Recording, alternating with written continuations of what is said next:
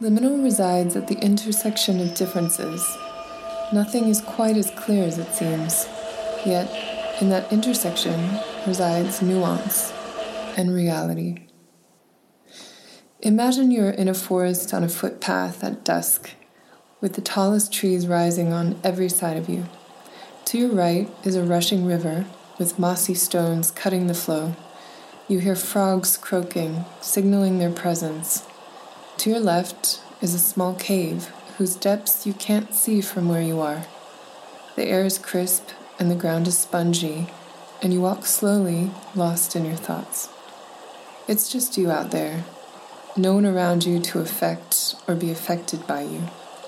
These moments of solitude are rejuvenating, full of reflection, far from people, far from society. Suddenly, you become aware of the sounds of the city.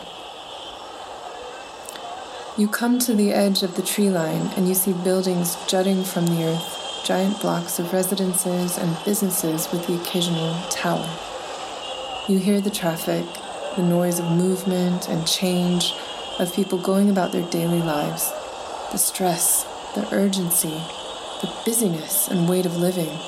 It all comes to focus in your mind. You were there in the forest, at the edge of the city, recognizing that you are at once alone in that moment, but part of a tapestry of humanity. You are between nature and society, and part of both. You are animal, you are human, in one being. You continue on into the city. It's typically French, with varied houses of stone or plaster, topped with terracotta tile, or simply flat roofed. Some of the stones are very dark, nearly black, made of volcanic rock. And there you come upon a little market. You enter. It's no ordinary French market. Here you can find products like soju and spicy noodles, mochi, onigiri, and the classic favorite, bibimbap. French and foreigners alike frequent the shop, but it is the brainchild of a Korean French couple the shop, like the couple, is a fusion. A fusion that represents so many fusions, often unnoticed, all across the city.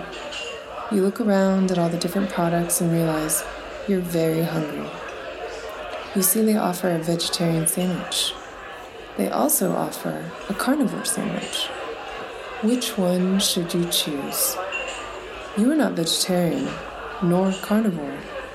You're somewhere in between you decide to order both.